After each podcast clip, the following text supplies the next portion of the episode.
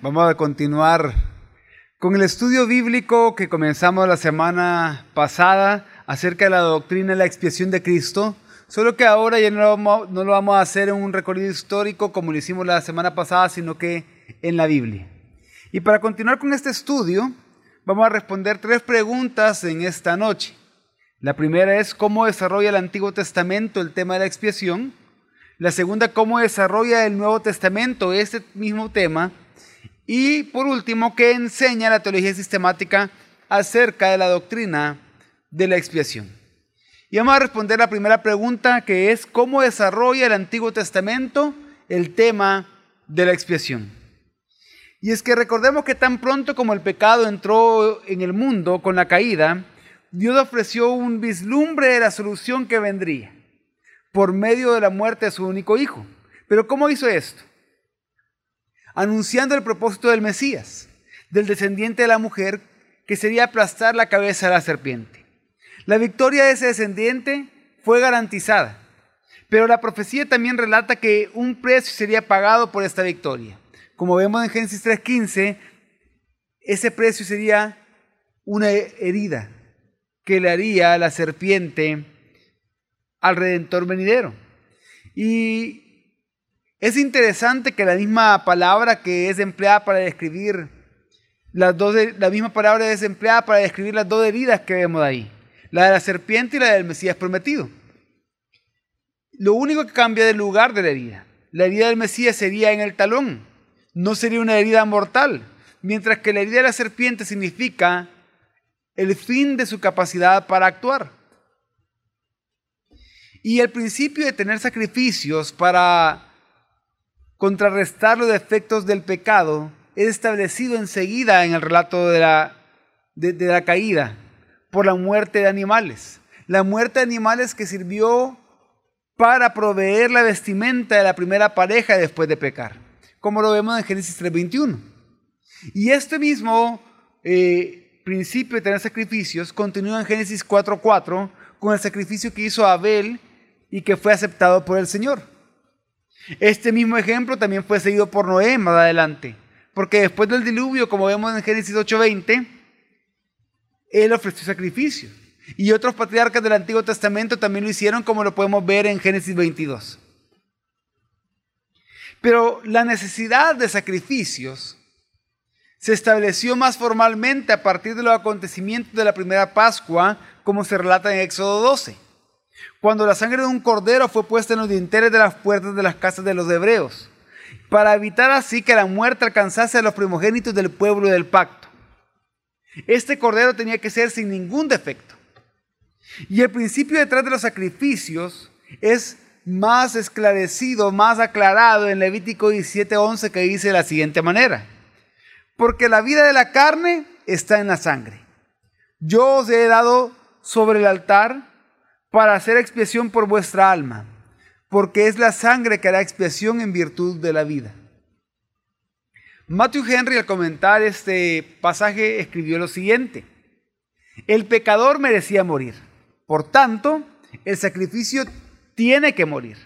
Ahora bien, siendo la sangre la vida, de tal manera que ordinariamente los animales eran muertos para el uso de los hombres, desvaneciendo toda su sangre, Dios designó la aspersión o derramamiento de la sangre del sacrificio en el altar, para significar que la vida del hombre, el sacrificio fue ofrecido a Dios en lugar de la vida del pecador, como un rescate o precio sustituto para esto. Y es que la vida ofrecida en sacrificio es cambiada por la vida del pecador y tomada como pago por los pecados de este último. Eh, en el libro eh, Integración Teológica, los autores eh, Bruce Demares y Gordon Lewis escriben los siguientes aspectos importantes de los sacrificios. Primero, tenía que ser un animal puro, que simboliza la idea de perfección moral, y esto se presentaba en la puerta del santuario para aquellos que han ofrecido el sacrificio, que se ofrecía el sacrificio. Y esa persona colocaba las manos en la cabeza del animal simbolizando la identificación con la víctima y la transferencia de la pena del pecado al sustituto. Entonces, en tercer lugar, el animal era muerto por quien ofrecía el sacrificio, en tiempos posteriores por el sacerdote, significando que la muerte del castigo justo para el pecado. Así, en cuarto lugar, el sacerdote rociaba la sangre de la víctima en el altar y alrededor de su base, y la sangre representaba la vida de la víctima. Y por último, la oferta, en parte o toda ella era quemada, la ofrenda era quemada en el altar de ofrendas y su fragancia subía a Dios como un aroma agradable. Más adelante en el Antiguo Testamento, en los Salmos, se encuentran descripciones del sufrimiento que preveía el dolor del Salvador en la cruz. Jesús gritó a la hora de su muerte en la cruz, citando el Salmo 22.1 lo siguiente, Dios mío, Dios mío, ¿por qué me desamparaste? Esto mostraba la realidad de la separación que existe entre Dios y el pecador. Así como sustituto en lugar de los pecadores, Jesús había sufrido la sensación de abandono que caracteriza el estado de condenación. Calvino respecto a esto escribió lo siguiente en las instituciones. Nada habría pasado si Cristo hubiera experimentado solo la muerte corporal. Por el contrario, era al mismo tiempo necesario que Él sintiera la severidad de la venganza divina para que no solo se viera sujeto a la ira, que en Él el justo juicio fuese satisfecho. Es por demás frívola e incluso ridícula la objeción de aquellos que dicen que de ese modo se trastorna el orden, porque es absurdo que a la sepultura se ponga lo que lo precedió pues en el credo, donde se expusieron las cosas que Cristo sufrió a la vista de los hombres, se adjunta apropiadamente aquel juicio invisible e incomprensible que mantuvo delante de Dios, para que sepamos no solo que el cuerpo de Cristo fue entregado por precio de redención, pero hubo también un precio mayor y más excelente, a saber, que Él sufrió en el alma los terribles tormentos de un hombre condenado y perdido.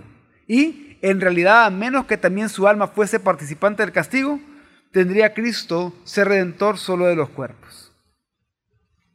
Y debemos notar el uso del Salmo 22, 1 por el Mesías en la cruz, y debemos notar que este tiene que ser contrabalanceado con lo que Pablo escribió en 1 Corintios 5, 19, que dice que Dios estaba en Cristo reconciliando consigo el mundo, no imputando a los hombres sus transgresiones. En el Salmo 22, la descripción poética de los sufrimientos de David fue posteriormente entendida como una profecía sobre la muerte de Cristo. Los versículos 14 al 18 de ese salmo hablan de la profundidad del dolor y de la humillación del justo que estaba sufriendo en nuestro lugar. Tanto así que hasta sus ropas serían llevadas y sorteadas por los malhechores. Pero quizás el texto que más ampliamente trata el tema de la expiación en el Antiguo Testamento es uno muy conocido por todos nosotros, Isaías 53. En esta profecía mesiánica se nos revela varios aspectos importantes de la expiación que el siervo del Señor haría. Por ejemplo, en Isaías 53, 4 dice que ciertamente Él llevó nuestras enfermedades y cargó con nuestros dolores. Con todo nosotros le tuvimos por azotado, por herido de Dios y afligido. Estas palabras muestran en un lenguaje, en lenguaje gráfico cómo fue de violenta la muerte del siervo de Dios. Así en Isaías 53 Dios, el profeta, dijo que la voluntad del Señor prosperará en la mano del siervo sufriente. De esa manera se busca el resultado de la obra de este siervo. ¿Qué quiere decir? De que él iba a cumplir de forma satisfactoria, intencionada, la voluntad de Dios. La intención del Señor en hacer la expiación entonces vemos que no puede ser frustrada por nada ni por nadie. La voluntad del Señor en cuanto al propósito de la expiación será plenamente cumplida por la obra del Mesías en su muerte. Así el texto de Isaías 53 enseña que la expiación hecha a favor de nosotros y por nuestros pecados es una expiación sustitutiva. ¿Qué quiere decir? Que el Mesías tomó nuestro lugar. Las diversas consecuencias del pecado están representadas por las palabras en el texto que recaen sobre el siervo del Señor, que él iba a sufrir, que él iba a llevar nuestros dolores, que él iba a sufrir eh, eh, eh, por nuestros pecados, etc. El texto dice explícitamente que por eso el siervo fue castigado. Las consecuencias de lo que él sufrió no fueron solo naturales, sino que también fueron consecuencias judiciales. Es decir, que sobre él recayeron sanciones exigidas por la ley, por la justicia de Dios. Ahora, después de hablar brevemente de lo que se enseña de la expiación en el Antiguo Testamento, vamos a responder la segunda pregunta. ¿Cómo desarrolla el Nuevo Testamento el tema de la expiación? Una de las cosas que debemos, tener claro nosotros hermanos es que Jesucristo nació para morir. ¿Qué quiere decir esto? Que la muerte de Cristo fue el propósito central de su encarnación. El telón de fondo para la descripción de los sufrimientos y la muerte de Jesucristo se encuentra en la enseñanza sobre el sacrificio expiatorio del Antiguo Testamento, que ya mencionamos anteriormente. Por eso, antes de pasar a estudiar algunos pasajes importantes en el Nuevo Testamento sobre la expiación, vale la pena mantener o recordar las palabras que Hermann Babink escribió en su teología sistemática. Cuando el Nuevo Testamento habla de que Cristo sufrió y murió como un sacrificio, él hace uso de una figura de lenguaje y presta sus términos del culto sacrificial del Antiguo Testamento. Pero no debemos inferir de ese hecho que esa representación sea accidental, irreal y arbitraria. Por el contrario, la escritura parte precisamente del hecho de que los sacrificios de los días del Antiguo Testamento eran la imagen y la sombra, y que recibieron su cumplimiento en el sacrificio de Cristo. Así como Cristo era verdaderamente profeta, sacerdote y rey, y no solo una comparación, de la misma manera su entrega a la muerte no fue un sacrificio en el sentido figurativo, sino en el más esencial y verdadero sentido de la palabra. No podemos negar que la muerte de Cristo haya sido un sacrificio. Negar la palabra es, es negar también la realidad que ella representa. Y esa realidad es la más importante de todas las realidades para nosotros. Es la fuente de nuestra salvación. Por eso que vemos que en los evangelios, tanto como en las epístolas, la muerte de Cristo es presentada como algo central para el propósito divino. Marcos 10:45 dice, porque el mismo Hijo del Hombre no vino para ser servido, sino para servir y dar su vida en rescate por muchos. El cumplimiento de la obra de Cristo en la tierra era su muerte, que fue el tema central en la predicación de los discípulos. Así, en su sentido central, la palabra evangelio, que aparece 77 veces en el Nuevo Testamento, está directamente relacionada con la muerte y la resurrección del Hijo de Dios. De esta manera, el evangelio del mensaje que predicamos para que los hombres sean eternamente salvos. Un texto, quizás el texto más conocido del Nuevo Testamento, Juan 3:16, afirma que lo que motivó a Dios Padre a enviar a su Hijo Jesucristo, a su Hijo unigénito, fue el amor. El amor con el propósito de salvar a todo aquel que cree en el Hijo. Fue el amor de Dios que motivó la expiación. El Mesías no fue castigado por la crueldad ni por la mera venganza. La venganza divina contra todo pecado es afirmada más adelante en Juan 3:18, que enseña que los no cristianos, los que no creen en Cristo, ya están condenados. Pero hermanos, fue el amor de Dios ante la justa condenación de la raza humana que llevó a Jesús hasta la cruz. No podemos perder de vista eso, que fue el amor de Dios lo que motivó la expiación. Y eso es claro en todo el Nuevo Testamento. Y este versículo de Juan 3:16 también muestra la intención de la expiación. La expiación pretendía conseguir la salvación de una clase específica de personas. ¿Qué clase específica de personas? Todos los que creen. La expiación era para todos los que creen. Los beneficios salvíficos de la expiación solo se destinan a ese grupo. Solo estos, solamente estos no van a perecer. Solo los que creen son beneficiarios de la expiación. Así vemos que la expiación no hace referencia a un grupo hipotético, sino a un grupo que consiste de individuos determinados. ¿Qué quiere decir? Que todos los individuos que tienen la fe salvífica en Jesucristo, ellos son los beneficiarios de la expiación. Ellos serán realmente salvos, verdaderamente salvos. Por un lado, Juan 3:16 afirma que la expiación tiene el, el mundo entero como su alcance. Pero por otro lado, la expiación no salva al mundo entero, sino solo a aquellos en el mundo que ponen su fe en Jesús. Por lo tanto, Jesús afirmó de la expiación a los que creen en Juan 10:11 que Él es el buen pastor. El buen pastor da la vida por las ovejas. En el contexto del versículo, las ovejas son aquellas que tienen o tendrán fe en Jesús. Para ellos la expiación es eficaz, completamente eficaz. Así cuando vamos más adelante en el Nuevo Testamento, entonces vemos que la muerte vicaria de Jesús en lugar de los pecadores se tornó en el tema de la predicación apostólica en el libro de Hechos. En el libro de Hechos vemos que se predicaba a Jesús, quien murió en nuestro lugar, que murió para nuestra salvación. Tanto así que en su primer sermón Pedro proclamó que la muerte de Cristo fue determinada de antemano por Dios, siendo llevada a cabo por manos de inicuos, como dice Hechos 2.23. Pedro colocó la muerte de Cristo en el centro de su mensaje y luego habló de la resurrección. Y después hizo un llamado al arrepentimiento, como vemos en Hechos 3, 12 al 26. Con esto, Pedro estaba dejando claro que su propósito es declarar esto, de declarar esto, perdón, la muerte y la resurrección, no era de condenar y culpar. Al contrario, al hablar de la muerte de Cristo, de su muerte sustitutoria, de la resurrección, el propósito de Pedro con su predicación era ofrecer perdón y entonces de esa manera contrarrestar los defectos del pecado en la vida de los seres humanos. ¿Qué quiere decir esto?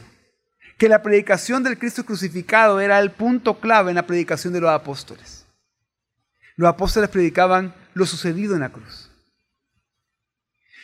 Así pasamos a las epístolas. Las epístolas afirman la enseñanza de Jesús y la predicación apostólica que hace hechos.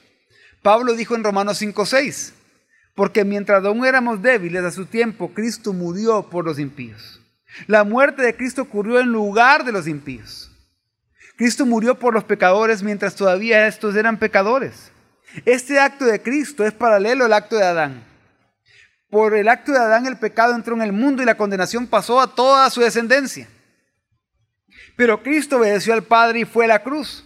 Y por medio de este acto de obediencia en la cruz, muchos se convertirán o se tornarán en justos. Así, la justificación llena de gracia es el resultado de la expiación. Una justificación que parte de la gracia de Dios es la consecuencia de la expiación obrada por Cristo a nuestro favor y en lugar nuestro. Este texto de Romanos también habla de reconciliación. De hecho, la palabra reconciliar aparece 14 veces en el Nuevo Testamento. Por medio de dos palabras griegas que significan hacer la paz o intercambiar enemistad por amistad. Entonces, en Romanos 5, 8 al 21, que no lo vamos a leer, vemos que somos reconciliados mediante la muerte de Cristo, como dice el versículo 8 de Romanos 5, y que esta reconciliación es algo que ocurre en la esfera objetiva de la acción y el juicio de Dios, como lo vemos en los versículos 9 y 10 de Romanos 5. Pero, ¿para qué? Para que así la reconciliación se convierta en una verdadera donación recibida a favor nuestro, como lo vemos en el versículo 11 de Romanos 5. Más adelante Pablo en 2 Corintios 5, 8 al 21 escribió lo siguiente.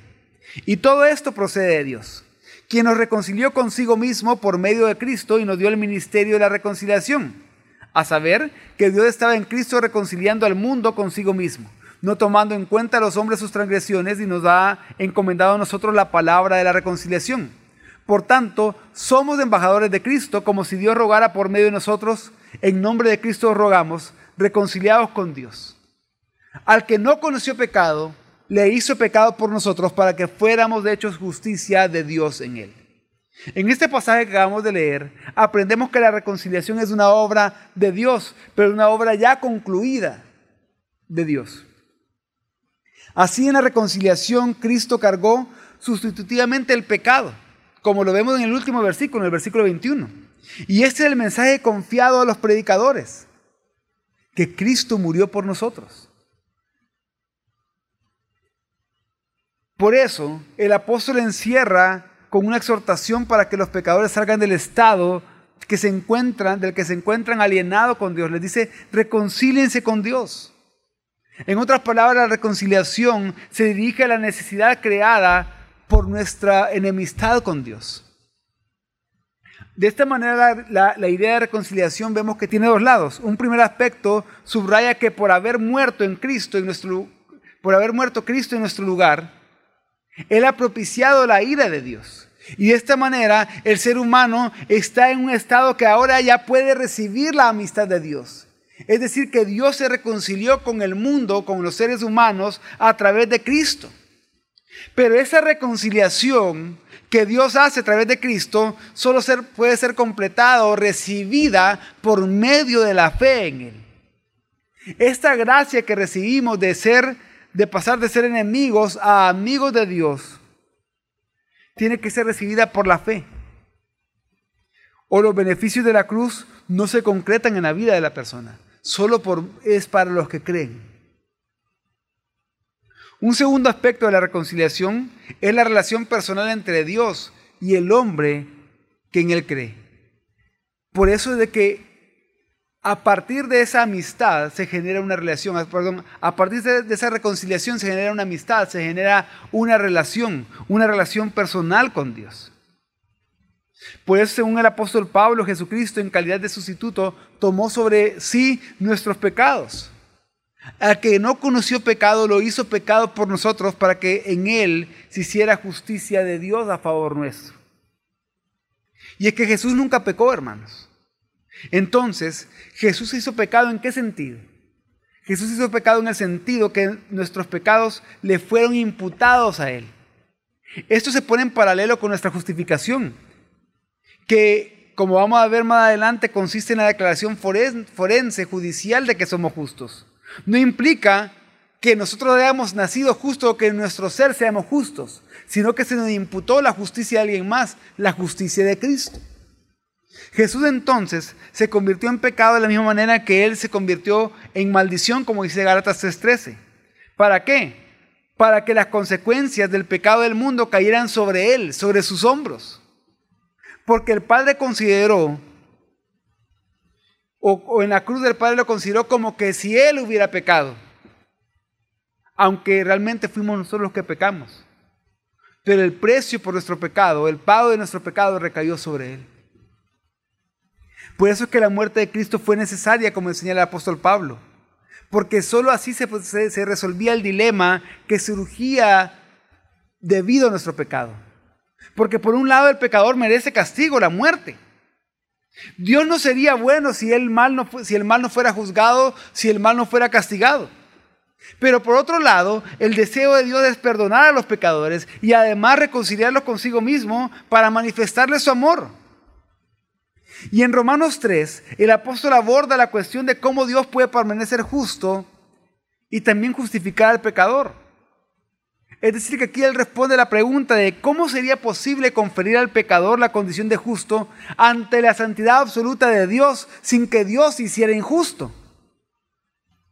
Y la solución a este dilema, la solución a este problema, está en que el, que el pecador puede ser declarado justo siempre y cuando que la pena por el pecado sea pagada por un sustituto que sea adecuado.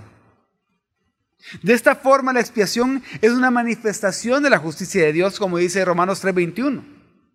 Porque todos pecamos, todos estamos destituidos de la gloria de Dios, como dice Romanos 3:23. Y tenemos que pagar el precio por el pecado, que es la muerte, como dice Romanos 6:23. Porque como dice Hebreos 9:22, perdón, sin derramamiento de sangre no hay remisión de los pecados. De esta manera Dios hizo de su Hijo único, de Jesucristo, un sacrificio propiciatorio. Y por medio de este sacrificio, la justicia de Dios fue satisfecha. Y así se soluciona el dilema. La expiación quiere decir que se anula el pecado y se quita la culpa del pecador. La propiciación es una acción dirigida a la persona ofendida, es decir, para que esa persona ofendida cambie de actitud, de una actitud de rabia e ira hacia una actitud de reconciliación y aceptación.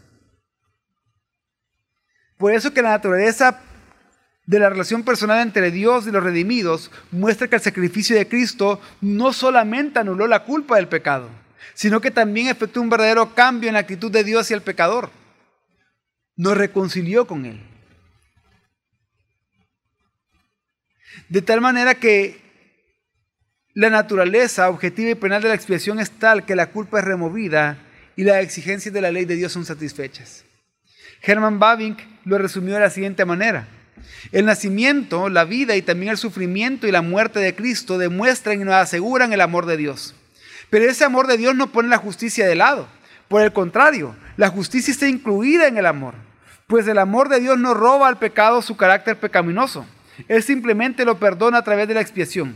que Cristo tuvo que morir y a través de su muerte Él satisfizo la justicia de Dios. En la muerte de Cristo Dios, perdonando los pecados de su pueblo, perfectamente mantuvo su justicia y al mismo tiempo abrió el camino por el cual, mientras preserva su justicia, también justifica a todos aquellos que por la fe pertenecen a Jesús.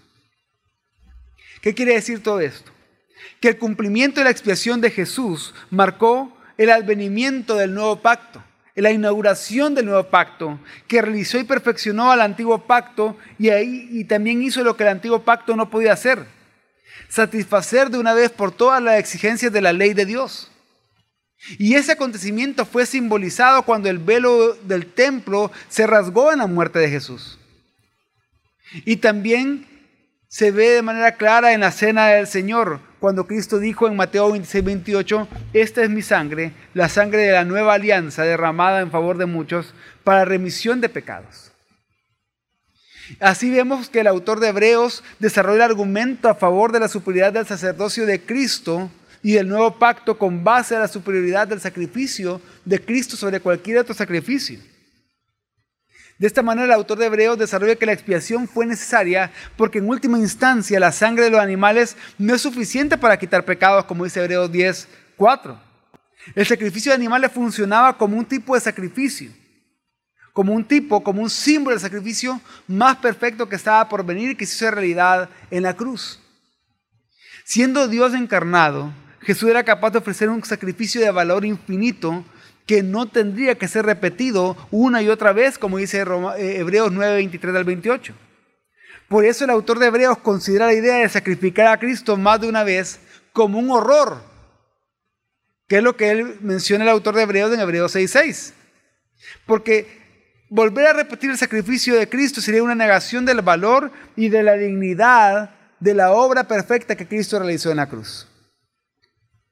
De esta manera hemos visto brevemente lo que habla la Biblia de la expiación, muy brevemente como un panorama general del Antiguo y Nuevo Testamento. Pero por cuestión del tiempo quiero avanzar a la tercera pregunta, que va a aclarar muchas de las cosas que hemos leído y que hemos mencionado en estas parte bíblica, en la parte del Antiguo y Nuevo Testamento. La tercera pregunta es, ¿qué enseña la teología sistemática acerca de la doctrina de la expiación? Tenemos que saber que la doctrina de la expiación está íntimamente ligada a nuestro estudio del triple oficio de Cristo, de que Cristo es profeta, sacerdote y rey. Pero, ¿por qué es importante? La primera pregunta respecto a la doctrina de la expiación en la parte de la teología sistemática es ¿por qué es importante la doctrina de la expiación? En primer lugar, esta doctrina es importante debido a la necesidad del hombre generada por la caída y por el pecado. Después de caer en el pecado, la humanidad se tornó culpable ante la ley de Dios. Las consecuencias legales son que la humanidad ya nace culpable y merecedora de castigo eterno. La consecuencia ontológica es la necesidad de la regeneración y renovación de la naturaleza humana y de la renovación cósmica, es decir, se necesita renovar la naturaleza, se necesita cambiar el ser de la persona. El pecador entonces necesita ser salvo de las consecuencias de la caída. Pero en segundo lugar, esta doctrina es importante por la justicia y por la ira de Dios. La justicia de Dios es fundamental para toda justicia. Como se mencionó anteriormente, la justicia de Dios es el estándar máximo de justicia. Quien quiebra, quien viola la ley, merece castigo. Por eso es que la justicia de Dios merece castigo para todo aquel que transgrede la ley. Debemos de saber que el pecado ofende la dignidad de Dios.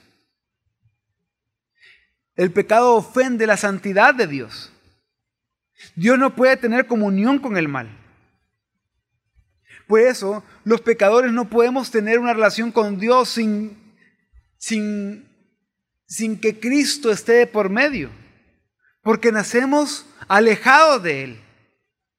En ese contexto, podemos aprender que la propia ira de Dios es una expresión del amor de Dios. ¿Cómo es eso que la propia ira de Dios es una expresión del amor de Dios?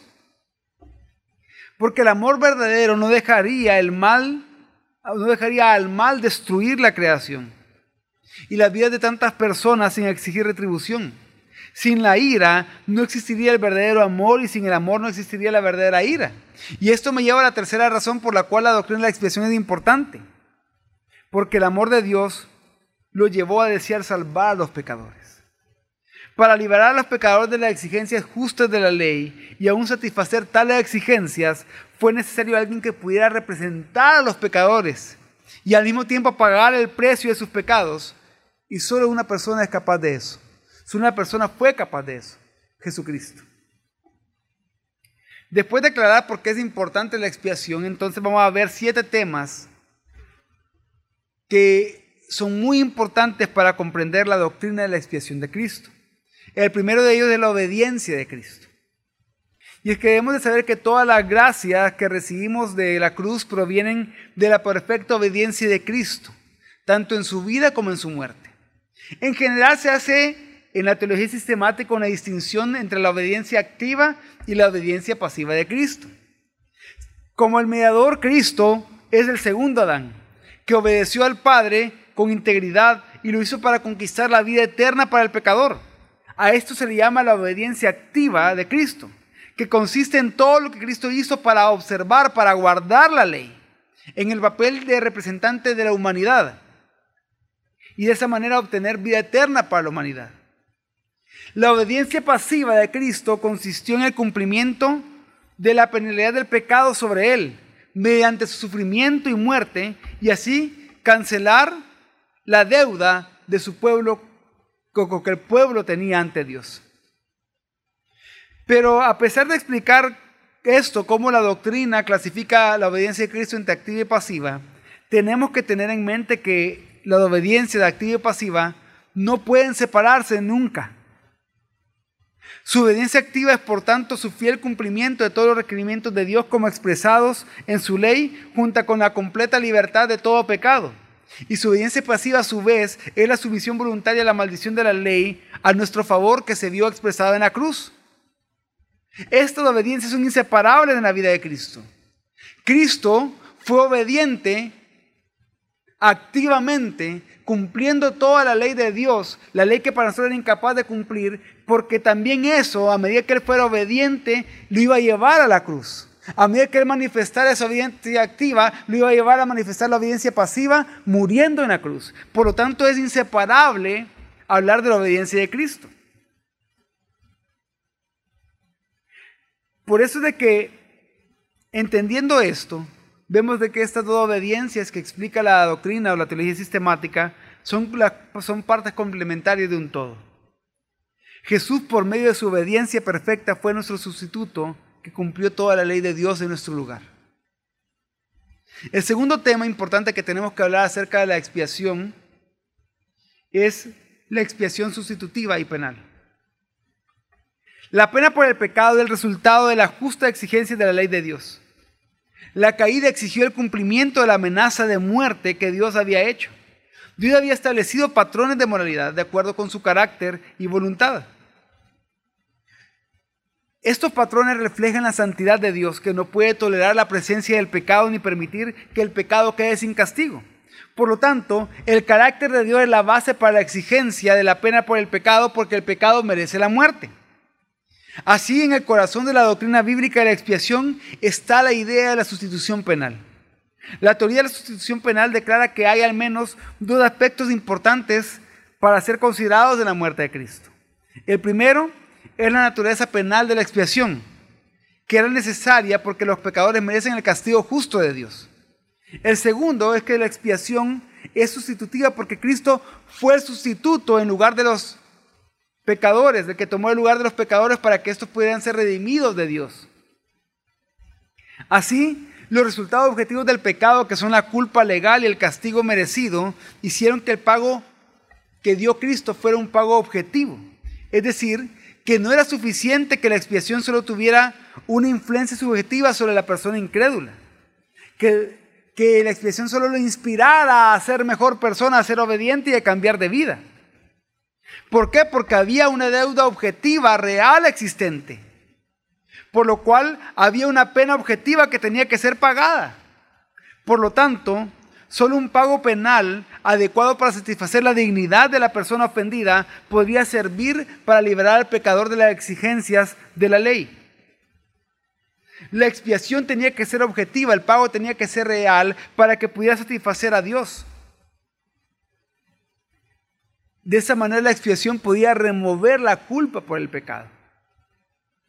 Como resultado del hecho de que Cristo haya soportado la maldición de la ley en nuestro favor, tomando nuestro lugar, nuestros pecados son perdonados. ¿Por qué? Porque Él sufrió toda la pena que tenía que recaer sobre nosotros.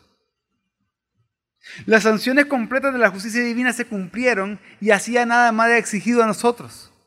Porque Cristo pagó nuestra deuda y nos liberó de toda esa deuda que teníamos con Dios. Por eso, como dijo Francis Schaeffer, porque Jesucristo es tanto Dios como hombre, su muerte en la cruz tiene valor infinito para todos los que creen. Así el tercer tema que tenemos que hablar para poder comprender mejor la expiación según la, la teología sistemática es que sí es el tema de la propiciación. Y siendo el carácter de Dios el patrón moral absoluto del universo, Dios manifiesta su ira contra el pecado. En el Antiguo Testamento la ira de Dios contra el pecado es un concepto mencionado cerca de 600 veces. En el Nuevo Testamento la ira de Dios también es un tema esencial. Millar Erickson en su introducción a la teología sistemática escribió lo siguiente acerca de la ira de Dios en el Nuevo Testamento. Los numerosos pasajes que tratan de la ira de Dios contra el pecado son pruebas de que la muerte de Cristo fue necesariamente propiciatoria. Leemos sobre la ira de Dios contra el pecado en Romanos 1.18, en Romanos 2.5 y 8, en Romanos 4.15, en Romanos 5.9, en Romanos 9.22, en Romanos 12.19, en Romanos 13, 4 y 5. También en Efesios 2.3, en Efesios 5.6, en Colosenses 3.6 y en 1 Tesalonicenses 1.10 y 2.16 y 5.9. Por lo tanto, la idea paulina de la muerte expiatoria de Jesucristo no es simplemente que eso cubra el pecado y purifica de su corrupción, expiación, pero que el sacrificio también apacigua a un Dios que odia el pecado y se pone radicalmente a él, propiciación. La propiciación significa literalmente propiciatorio. Eso era la tapa del arca de la alianza en el tabernáculo, en la que la sangre del sacrificio era rociada por el sumo sacerdote el día de la expiación. Dios entonces concedía el perdón al pueblo de Israel. Ahora ya en el Nuevo Testamento la muerte de Jesucristo en la cruz es el antitipo, es la realidad de aquel ritual, de lo que simbolizaba aquel ritual del Antiguo Testamento. Así la propiciación es una acción dirigida a la persona ofendida con el propósito de cambiar su actitud de ira para reconciliación. La propiciación en su plenitud no es solo expiación, sino que la propiciación presupone la ira y el disgusto de Dios. El propósito de la propiciación es la remoción de la ira de Dios sobre el pecador. ¿Qué significa entonces esto? que Cristo propició la ira de Dios y convenció a Dios para ser propicio para con su pueblo. ¿Por qué? Porque Él soportó la ira de Dios en lugar nuestro, para que nosotros ya no estuviéramos más, o la ira de Dios ya no estuviera más sobre nosotros. La propiciación entonces es la provisión del amor divino. La propiciación no es cruel ni caprichosa sino que es la manifestación del amor, una acción amorosa por la cual el propósito lleno de gracia de Dios es puesto en efecto de acuerdo con su justicia. La propiciación es un acto trinitario, porque fue Cristo quien fue a la cruz, pero el Padre y el Espíritu Santo cooperan en esta obra, de modo que tanto la expiación y la propiciación son resultados esenciales del trabajo de la Trinidad hecho en la cruz. Por lo tanto, en el sufrimiento en la cruz, Cristo se convirtió en el objeto de la ira plena de Dios. La ira de Dios recayó sobre Jesús. Él fue hecho maldito y fue abandonado. Fue hecho pecado por nosotros, como si él mismo hubiera roto el pacto con Dios, como si él mismo hubiera violado la ley justa y perfecta de Dios. Él sufrió toda la furia de la ira de Dios, del Dios santo contra la inmundicia del pecado contra la rebelión y la maldad que provienen del corazón contaminado de los pecadores. De esa manera, la justicia perfecta de Dios fue satisfecha en la cruz. La ira de Dios fue quitada sobre nosotros porque recayó sobre Jesús. A eso se refiere la proposición. Y así brevemente vamos a hablar de un cuarto tema para entender la expiación según la teología sistemática, y ese tema es la redención. La redención es el acto de pagar el rescate para recuperar lo que se ha perdido. Para los escritores bíblicos, la redención significa que hemos sido liberados de la esclavitud del pecado y de Satanás, pero porque alguien pagó el precio de ese rescate. En resumen, la sangre de Cristo es el pago necesario para liberarnos de la esclavitud del pecado y para que pasemos a ser posesión de Dios mismo. De esa manera pertenecemos a Cristo y estamos bajo la obligación de vivir para Él en todo lo que hacemos. Por eso que podemos afirmar que la obra de Cristo es una obra de rescate. Él pagó el precio. La vida de Cristo fue el precio de rescate. De un rescate que tiene naturaleza sustitutiva. Fue un rescate por nosotros, un rescate en nuestro lugar. Entonces la obra de la redención es la obra del triunfo de Jesucristo sobre los terrores de la ley moral, del pecado y de Satanás. Hemos sido rescatados del poder de sus enemigos. Por eso la redención era necesaria para liberarnos de la esclavitud a la que el pecado nos entregó.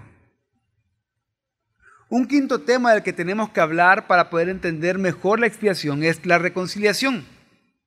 La palabra reconciliación tiene el sentido de hacer paz, de intercambiar enemistad por amistad. La reconciliación se dirige a la necesidad creada por nuestra enemistad con Dios. La base de la reconciliación es el amor sacrificial de Dios en Cristo Jesús.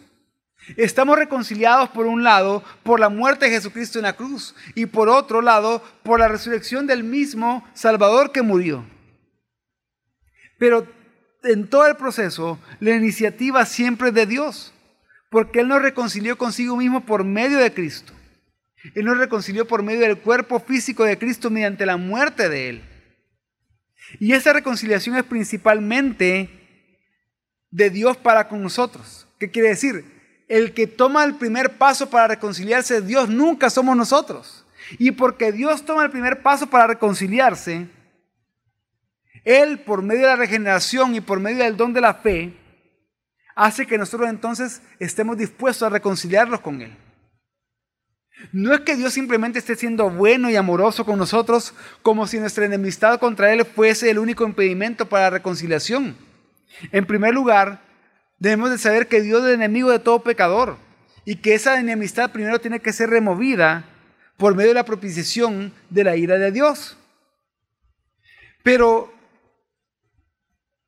esto trae como consecuencia una reconciliación que Dios mismo ha obrado porque Dios mismo ha experimentado o lo ha hecho en la cruz. Dios se reconcilia con los pecadores. Dios ofrece el perdón y la amistad a los pecadores por medio de la fe. Y eso únicamente por gracia. Así como un sexto tema vamos a hablar del valor objetivo de la expiación. La Biblia afirma que el sacrificio de animales al final no era adecuado para quitar los pecados. El valor de su sacrificio era tan solo de naturaleza tipológica, simbolizando, apuntando al sacrificio de Cristo que tiene valor real. En cuanto al valor del sacrificio, es cierto que depende de la dignidad y del valor de lo que es sacrificado. La vida de Jesús es de valor infinito. El sacrificio de Cristo es suficiente para salvar a cualquier número de personas que Dios quiera salvar. La expiación es un sacrificio suficiente para todas las personas que ya han vivido y que todavía han de vivir. Eh, el autor, el teólogo puritano John Owen, escribió lo siguiente. Fue entonces el propósito de Dios que su Hijo ofreciera un sacrificio de infinito valor y dignidad, suficiente en sí mismo para la redención de todo y cualquier hombre. Se agrada al Señor emplearlo para tal propósito, sí, y de otros mundos también si el Señor libremente lo hiciera y deseara redimirlos. Entonces, decimos que el sacrificio de Cristo fue suficiente para la redención de todo el mundo y para la expiación de todos los pecados y de todo hombre en el mundo. Esta suficiencia de su sacrificio tiene una doble fuente. Primero, la dignidad de la persona que ofreció y fue ofrecida. Segundo, la grandeza del dolor que sufrió, por la cual fue capaz de soportar y experimentar toda la maldición de la ley y de la ira de Dios debido al pecado. Y eso representa la dignidad y el valor innato y real del derramamiento de la sangre de Jesucristo. Esa es su verdadera perfección y suficiencia. Que eso debería ser aplicado a alguien hecho premio para ellos y si se beneficia para ellos de acuerdo con el valor que está en él, es algo externo a él. No surge de él, sino que depende meramente de la intención y la voluntad de Dios. Entonces, ¿cuál es el valor objetivo de la expiación? Es la vida de Cristo. Por eso es que la expiación es tan valiosa porque el valor es el sacrificio de Cristo. Pero vemos también al mismo tiempo que muchas personas mueren sin la salvación y sin los beneficios de la, expiación. Que para muchas personas la expiación no fue eficaz. Pero ¿por qué es esto? Para responder el por qué muchas personas mueren sin ser expiados en una expiación eficaz, tenemos que entender el séptimo tema que explica la expiación desde el punto de vista de la teología sistemática, y es el propósito de la expiación. Y es que la intención de Dios en el sentido más amplio y general era deshacer el daño causado por el pecado en la creación y constituir un pueblo redimido para sí mismo. Vemos en primer lugar que Jesucristo era el primogénito del proceso de muerte, resurrección y glorificación. ¿Qué quiere decir? Que porque Cristo resucitó y fue glorificado, así también nosotros resucitaremos y seremos glorificados. Además, en la cruz el pecado, la muerte y Satanás fueron derrotados. La cruz también es la base del juicio de aquellos que no depositan su confianza en la cruz de Cristo, porque aquel que no cree en Cristo, la ira de Dios permanece sobre él. De igual forma, la cruz es la base de la redención de la creación, la base de los nuevos cielos y nueva tierra. Es la base de que la creación llegue a ser transformada. Finalmente, la intención de Dios de proveer una expiación para nuestros pecados es explicada por varios textos de la siguiente manera. Como vemos en Isaías 53, 10, Dios determinó que su siervo justo viera su posteridad y que la voluntad del Señor prosperara en sus manos. De tal manera que, como dice Isaías 52:11, él viera el fruto del penoso trabajo de su alma y quedara satisfecho y así justificara a muchos, porque sus iniquidades serían llevadas sobre él.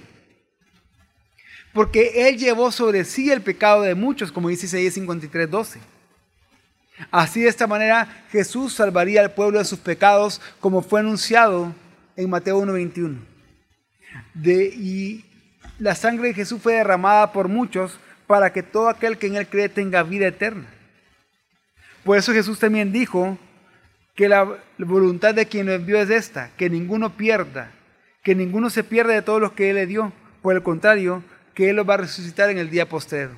Porque Él es el buen pastor y el buen pastor da su vida por las ovejas. Y las ovejas componen la iglesia, porque Él las compró con su propia sangre porque Jesús de tal manera se dio a sí mismo por nosotros para redimir de toda iniquidad y purificar para sí mismo un pueblo exclusivamente suyo, celoso de buenas obras, como dice Tito 2.14. ¿Qué quiere decir entonces? Que el propósito de Dios desde antes de la fundación del mundo era separar para sí a un pueblo. Un pueblo que sería justificado y santificado de toda impureza del pecado y que pertenecería a Cristo para siempre. Jesús murió por ese pueblo a quien compró Jesús murió por sus ovejas, por la iglesia, quienes fueron entregadas a Él por el Padre, para asegurar que ninguno se perdiera, pero que todos resucitarían en el día postrero y tuvieran vida eterna. Y es que de esta manera todo lo que el Padre planeó por medio de la expiación, el Hijo lo conquistó, lo logró. En otras palabras, la expiación no fue un acto provisional o hipotético. La expiación fue un pago concreto y objetivo de la pena por el pecado, cuyo efecto es la salvación de aquellos que fueron por gracia dados a Cristo. Por eso la expiación fue eficaz para todos aquellos que Dios pretendió salvar, es decir, a los que creen en Jesucristo, a los que confían en Él para su salvación. John Owen, en el libro ¿Por qué murió Cristo?, escribió lo siguiente. Si Cristo solo hubiera obtenido los beneficios y no pudiera darlos, entonces su muerte tal vez no salvaría a nadie. Si una cosa es obtenida para mí, ciertamente debe ser mía por derecho, y todo lo que sea mío por derecho ha de ser mío de hecho. Por lo tanto, la salvación que Cristo ha obtenido ha de pertenecer a aquellos para los cuales Él ha obtenido. Si se dice, sí, pero es de ellos bajo la condición de creer, repito nuevamente, pero la fe también es dada por Dios. ¿Qué quiere decir? que Dios hizo que Cristo muriera por su pueblo y a su pueblo para que esa muerte fuera efectiva para ellos, les dio el don de la fe y de esa manera se asegura que la expiación sea eficaz. Para los elegidos de Dios la expiación aseguró infaliblemente su salvación, de tal manera que Dios nunca exige un doble pago por el pecado. Podemos concluir que los pecados fueron imputados a, Cristo en la cruz y por eso somos salvos. Aquellos que mueren sin Cristo, sin fe en Cristo, tienen que cargar, cargar por las consecuencias de sus propios pecados en toda la eternidad. Los cánones de Dort afirman lo siguiente. Muchos que han sido llamados por el Evangelio no se arrepienten ni creen en Cristo, pero perecen en la incredulidad. Esto no sucede a causa de algún defecto o insuficiencia en el sacrificio de Cristo en la cruz, sino por culpa de ellos mismos. Pero aquellos que verdaderamente creen y por la muerte de Cristo son liberados y salvos de sus pecados y de la perdición, reciben tal beneficio solo por la gracia de Dios que se les da en Cristo desde la eternidad. Dios no debe a nadie tal gracia porque este fue el soberano consejo, la voluntad graciosa y el propósito de Dios, el Padre, que la eficacia edificante y salvífica de la preciosísima muerte de su Hijo fuera extendida a todos los elegidos. Dará solamente a ellos la justificación por la fe y por consiguiente los traería infaliblemente a la salvación. Esto quiere decir que fue de la voluntad de Dios que Cristo, por medio de la sangre en la cruz, por el cual él confirmó la nueva alianza, redimiera efectivamente de todos los pueblos, tribus, lenguas y naciones todo aquello y solamente aquellos que fueron elegidos desde la eternidad para ser salvos y le fueron dados por el Padre. Dios quiso que Cristo les diera la fe, que él mismo le conquistó con su muerte junto con otros dones salviosos del Espíritu Santo. Dios quiso también que Cristo los purificara de todos los pecados por medio de su sangre, tanto el pecado original y de los pecados actuales que se cometieron antes y después de recibir la fe y que Cristo lo guardase fielmente hasta el fin y finalmente lo hiciera comparecer ante el propio Padre en gloria sin mancha ni arruga. Este consejo, procediendo del amor eterno de Dios a los elegidos, ha sido poderosamente cumplido desde el comienzo del mundo hasta hoy, aunque las puertas del infierno en vano traten de frustrarlo. El consejo de Dios también continuará cumplido. A su debido tiempo los elegidos se unen en un solo rebaño y siempre habrá una iglesia de creyentes fundada en la sangre de Cristo esta iglesia ama firmemente a su Salvador, el cual como novio dio en la cruz su propia vida por su novia, le sirve con perseverancia y lo glorifica ahora y para siempre.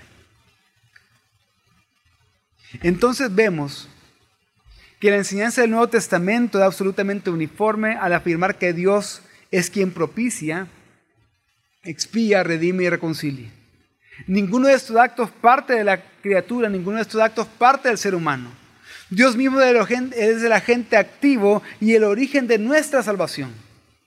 El centro de la obra de Cristo consiste en el haber soportado a nuestro favor y en nuestro lugar el castigo que nos era debido a causa de nuestro pecado, trayéndonos perdón y reconciliación con Dios.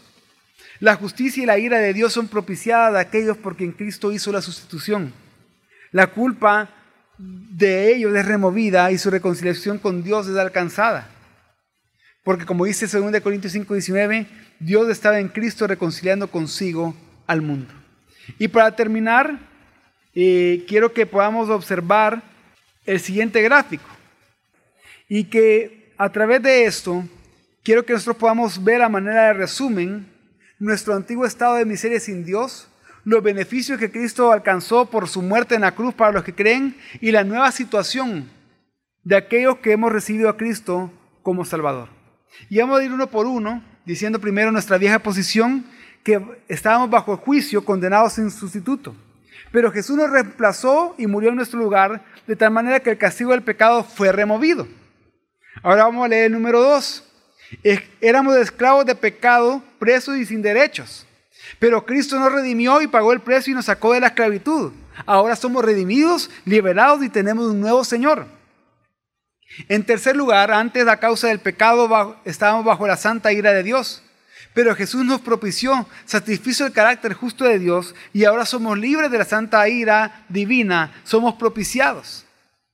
Antes habíamos sido declarados pecadores en el tribunal divino, pero Cristo nos justificó y nos imputó su justicia de tal manera que ahora somos declarados jurídicamente justos.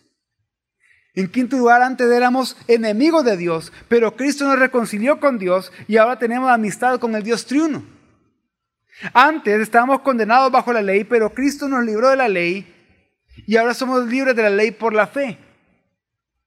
En séptimo lugar, espiritual y eternamente estábamos muertos sin esperanza. Pero Jesús liberó la gracia del Espíritu, nos dio el Espíritu Santo y la vida eterna, de manera que ahora somos nacidos de nuevo, regenerados, sellados, habitados por el Espíritu Santo y tenemos vida eterna. Antes éramos esclavos de nuestra naturaleza pecaminosa, pero Él rompió el poder dominador de la vieja naturaleza del pecado. Ahora somos liberados para vivir obedientes a Dios. Antes éramos extranjeros, alienados de la familia de Dios, pero Cristo nos preparó para la adopción del Padre, de manera que ahora somos hijos, herederos por la adopción del Padre, maduros con todos los derechos de hijos. En décimo lugar, antes estábamos sin medio de perdón como creyentes, pero Cristo proveyó la base del perdón. Y ahora somos perdonados, restaurados en la comunión con Dios cuando confesamos a Jesús como Señor. Antes estábamos subyugados al pecado, a la muerte y a Satanás, pero Cristo derrotó al pecado, a la muerte y a Satanás, y ahora somos liberados del miedo y del poder del mismo. Y por último, antes estábamos sin esperanza futura, aguardando el juicio y el infierno, pero sabemos que Cristo es el primogénito en la resurrección, en el ascenso y en la glorificación, y sabemos que seremos como Él, seremos resucitados, arrebatados y glorificados juntamente con Él para pasar así la eternidad.